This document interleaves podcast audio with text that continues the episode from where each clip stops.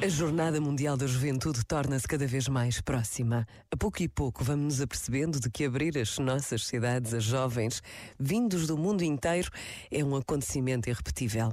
Já estão inscritos mais de 180 países e basta a pausa de um minuto para imaginarmos o que será ouvir falar todas as línguas, reconhecer a maravilha de ver reunidos todos os povos na força e na esperança que a juventude consegue trazer à vida de todos.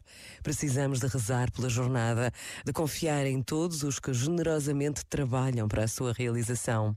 Precisamos de agradecer este tempo que iremos viver no próximo mês de agosto. Pensa nisto e boa noite.